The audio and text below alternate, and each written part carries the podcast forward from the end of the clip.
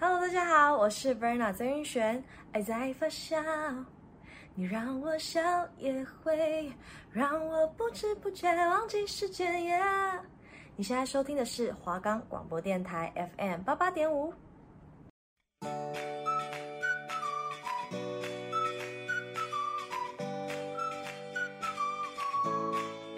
哎，下课了，你等下要干嘛？不知道，应该要去吃饭吧？哈，你要去吃饭？啊，你要吃什么？对耶，我也不知道去吃什么。你还不知道台北有什么好喝的下午茶吗？你还在想晚餐要吃什么吗？你以为要减肥什么都不吃就会成功吗？啊，难道不是吗？当然不是喽！今天要去吃什么？即将带大家探索台北好吃的美食，带大家解开饮食的迷思，一定要记得准时收听哦。我们的节目可以在 First Story、Spotify、Apple Podcasts、Google Podcasts、Pocket Casts、Sound On Player 还有 KKBox 等平台上收听。搜寻华冈电台就可以听到我们的节目喽。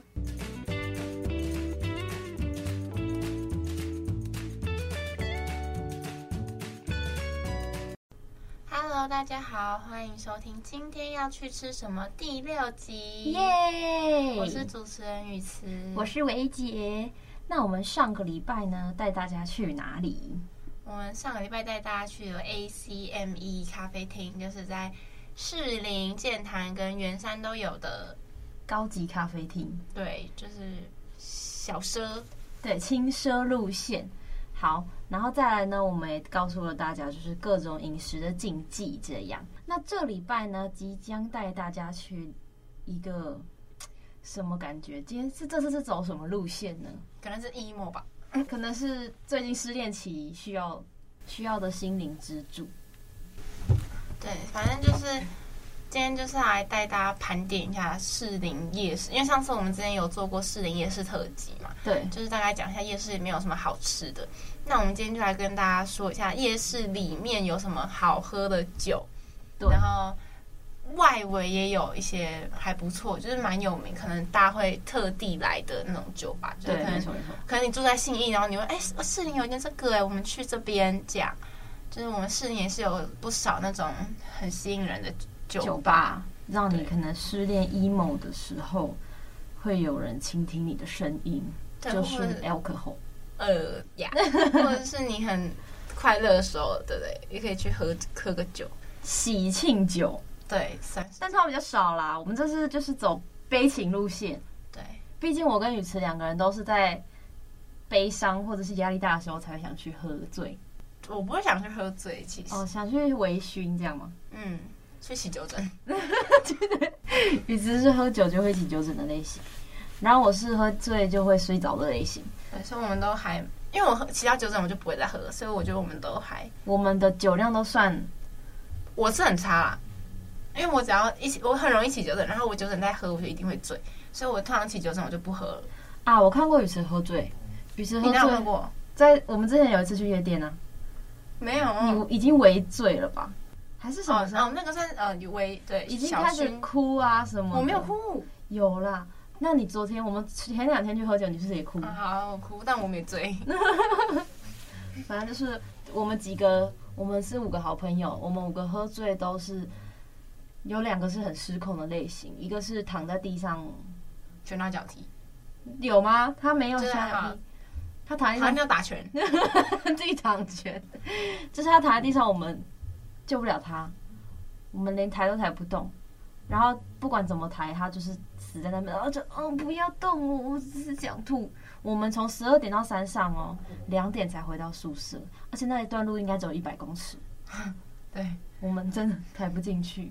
对，嗯，然后还有另外一个室友是，他喝醉会失控，对，会叽里呱啦一直讲，然后开始报复世界啊，就觉得哦，这世界怎么了啊？对他不公啊，对 对对，谁不公啊？然后听到别人的事情会带入变成自己的事情，别人失恋，男朋友分手的，啊，怎么可以这样子分手啊？对，然后 不知道的人都以为是他分手，对，反正就是很有趣的事情，都都在我们以下，就是等一下介绍的。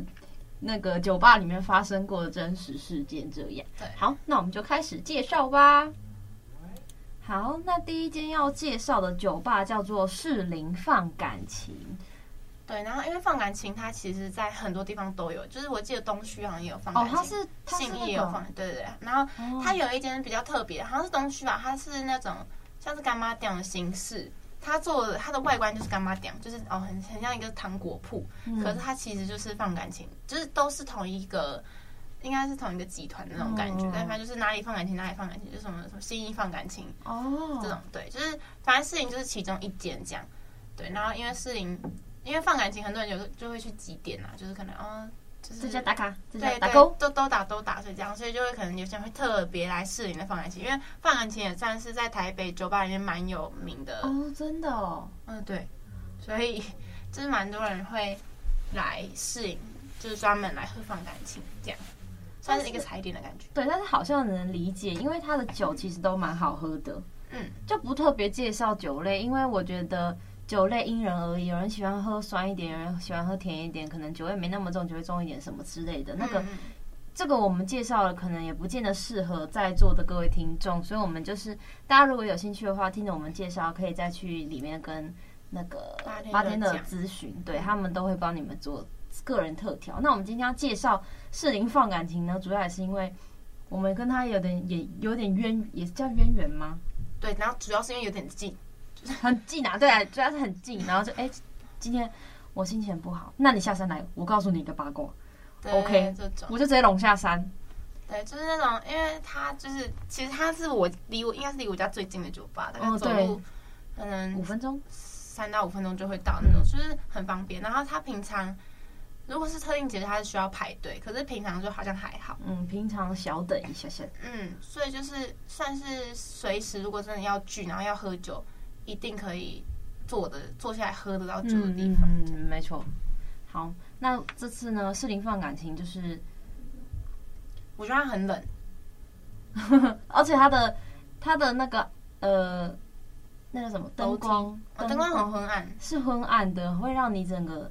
有点沉睡觉，对，沉醉在里面的感觉。然后它还有那个、啊、自动门吗？嗯，这个好像没什么好介绍。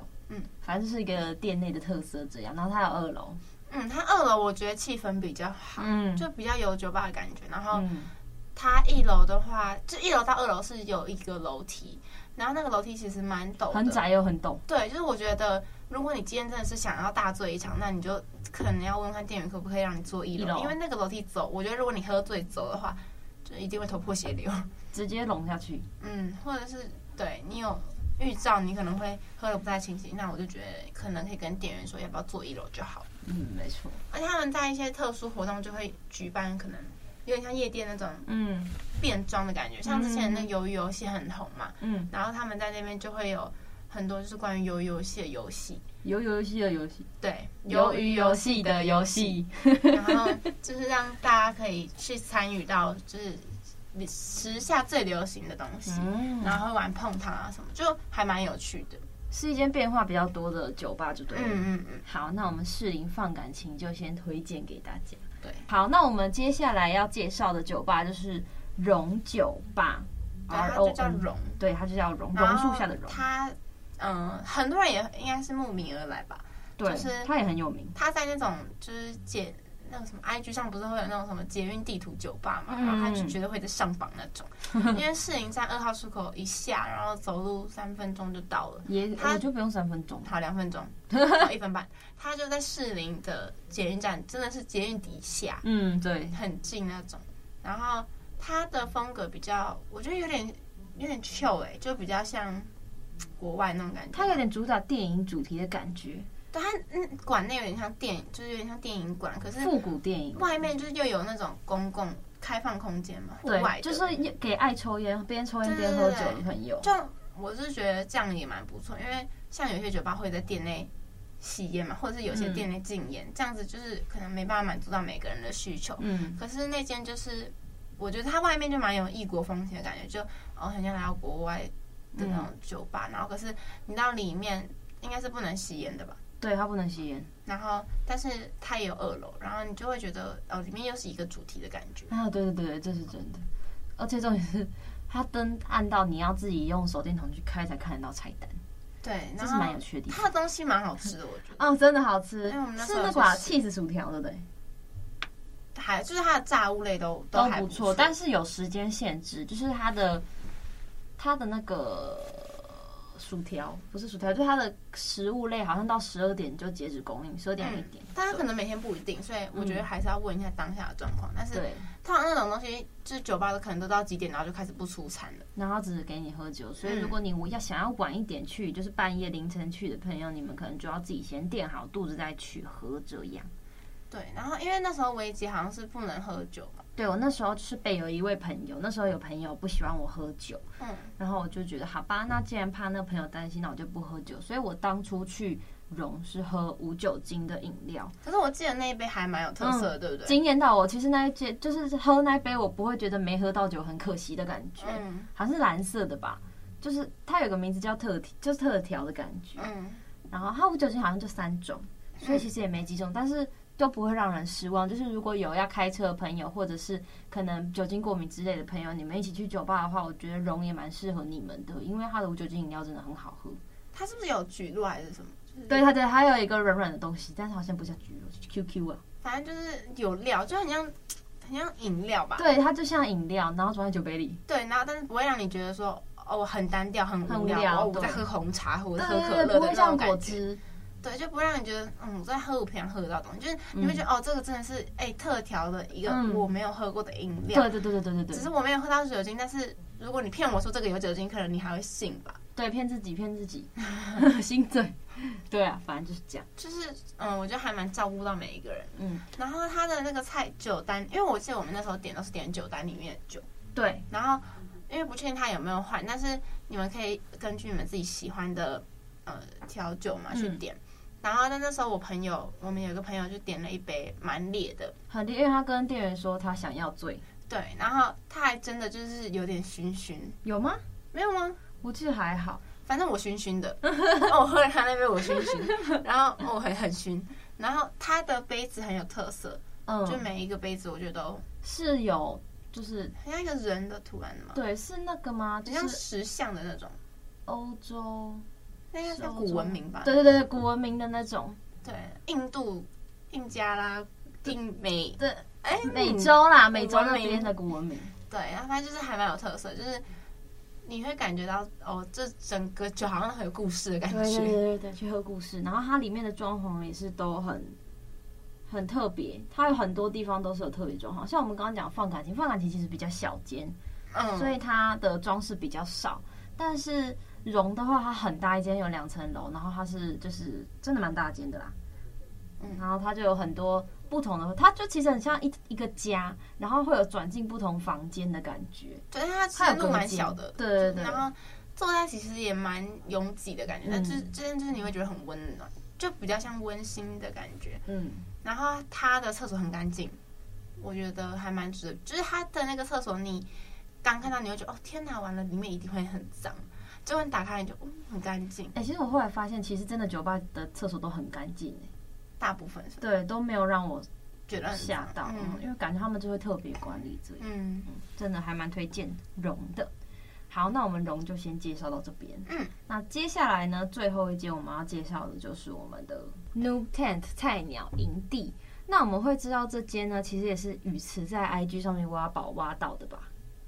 就它，因为它是一瞬间火起来，就是哦，因为像我们平常就是有在使用小红书啊，对，对，学生党呀，对，然后我们就是因为士林嘛，其实士林就是在我就住在士林，嗯，夜市旁边，所以其实士林只要我只要有去逛，他只要有新开什么东西，我一定都会知道。风吹草动，对对对，我马上嗅到。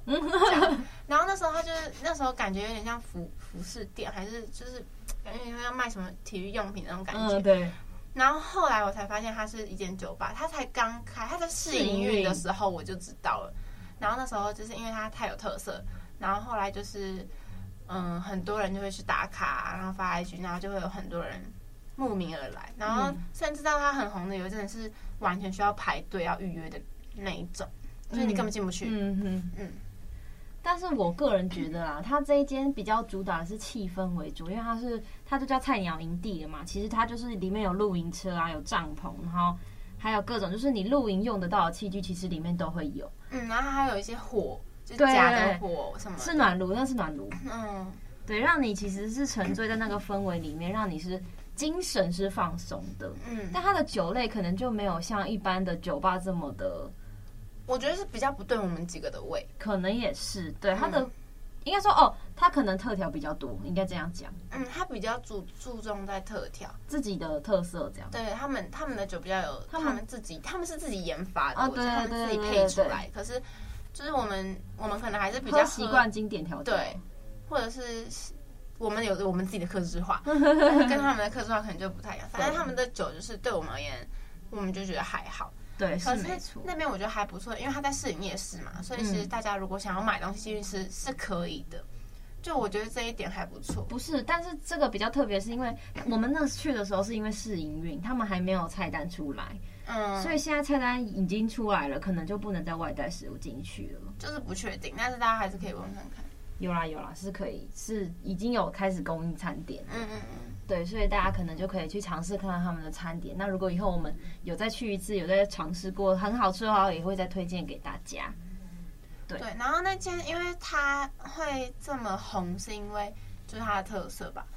对，对，因为它其实我第一次看到这种酒吧。嗯，它真的我觉得算是像是可能很多是什么餐厅类的酒吧，然后呃把酒吧做成当铺的形式。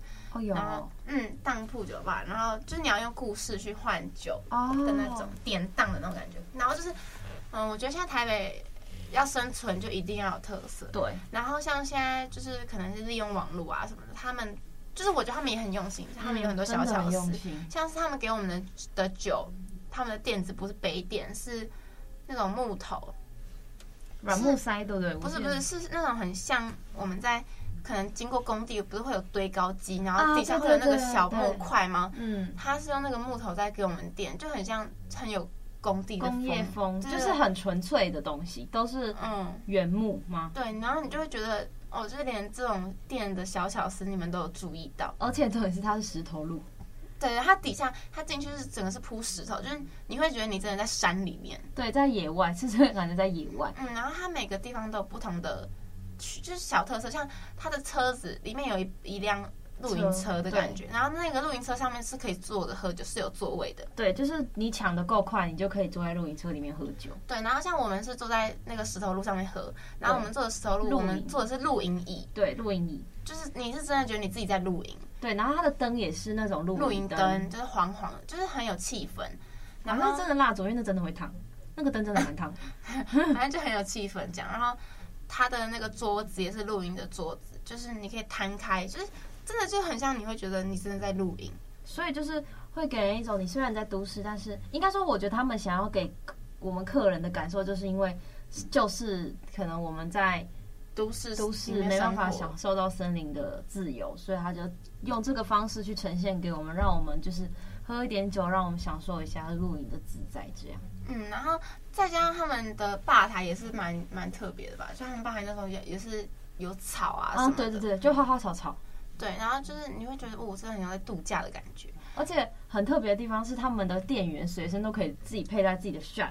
嗯，对，然后他们的都是用试管，对，他们是装在试管里面，不是装在那种 shot 杯里，嗯，是试管。然后那时候店员给我们的时候，我们其实有点吓到，想说，哎，这是对正规的吗？对，后来发现是他们，而且他们都是自己。每一个店员可以自己调自己喜欢的酒给客人喝，这样。对，他们是，就是可能老板老板很放心让店员自己去调去发挥。嗯。然后我们那时候就有喝到，哇，那喝起来很淡，但是里面有生命之水，就是喝了会晕的。嗯，就是我觉得这样还蛮厉害的，就是可以把很烈的酒掺在里面，然后让我们觉得很好喝，就不知不觉醉，这样也很好。对，就是满足我们这种。不喜欢酒味太重，但是又想要醉的女生，这样，嗯，对，所以真的这间也蛮推荐的，嗯，就是我觉得这间是完全值得去踩点看看。哦，对对对对对，拍照又好看，然后、嗯、很出片，嗯，然后又很特别，对，所以大家都可以去呃光顾一下，光顾看看，有空的话，因为他在士林夜市里面，然后你一定会脚酸，对，你去逛士林夜市一定会脚酸，所以就可以走进去坐进去休息一下。嗯而且这里这一间有一个 TMI，就是他们的店员也是我们文化大学的学生，但不确定现在还在不在。他是大四了，对啊，所以他离职了，不是吗？他那时候哦，没关系，不确定还在不在。对，大家可以去看看，他其实是一个非常好聊的。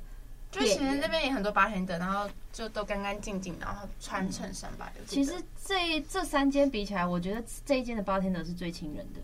嗯，会因为坐下来跟你聊天呢，对，他就蹲在我们桌子旁边，然后跟我们聊天聊很久这种。对，然后每每一个每一位八天的，就是都会这样。嗯，他们不是可能只看到熟客才会聊天，没有，他们就是都会搭讪一下。对对对对对，聊个天，然后谈个心这样。嗯，让我们就是也有觉得心灵受到抚慰的感觉，有被照顾了。对对对对对对对。好，那以上就是我们的菜鸟营地 Noob Ten 分享给大家。那接下来呢，就来到我们好好吃博士大发现。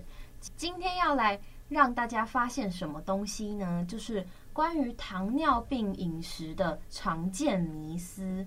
因为现在其实很多东西都高油、高盐、高糖嘛，其实可能人在越长寿的情况下，其实也更容易有病痛。嗯，所以糖糖尿病也是就是人类十大的那个疾病之一。对，所以今天就是要来介绍一下我们糖尿病的饮食迷思是什么。可能很多人就会听到，就很常听到说，哦，吃糖吃太多糖会得糖尿病啊，然后什么糖尿病饮食规矩很多，要挑着吃，不然就是当你那个你得了糖尿病，你得放弃你所有的食物。但是这是我们很常见的迷思，所以今天就来大家带大家好好发现一下，到底什么样才是真的呢？那第一个迷思就是说吃太多糖会得糖尿病这件事情。那其实呢，糖尿病这件事这个病到底怎么发生的？其实至今我们都还没有完全的。研究出来，但是现在我们可以知道的是，我们吃太多糖并不会让你得到糖尿病，反而是某种东西打乱身体，就是让你食物去转换成能量的时候，那个才是糖尿病的开始。OK，那我们接下来呢，要跟大家介绍一下糖尿病分成三种。那第一种是第一型糖尿病，那这个糖尿病呢，发生在就是。胰脏无法制造胰岛素的时候，那没有大家都知道嘛，没有胰岛素的时候，糖就会堆积在血液里嘛。那这个时候呢，要给糖尿病的病人注入注入胰岛素，让细胞利用，让促使细胞利用血糖这样。所以第一型的糖尿病大多数来自年轻或是儿童病患这样。好，那再来第二型的糖尿病呢，是胰岛素无法制造足够的胰岛素，刚刚是不能制造，现在这个是。无法制造足够的胰岛素，那也可能就是胰岛素没办法正常发挥功能的时候，这个就是第二型的糖尿病。那这个第二型糖尿病，其实在任何年纪都有可能会发生。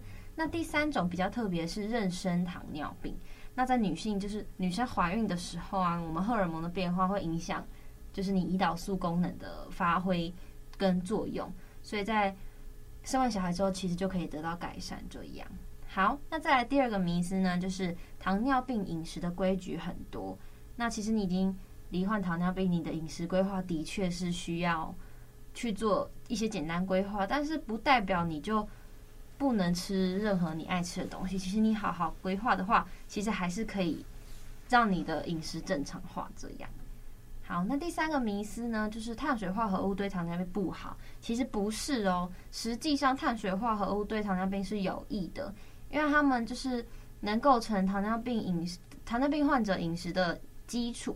那碳水化合物对血糖有很大的影响力嘛，所以当你吃糖尿病饮食的时候，血糖就是用来监控碳水化合物摄取的情形。这样。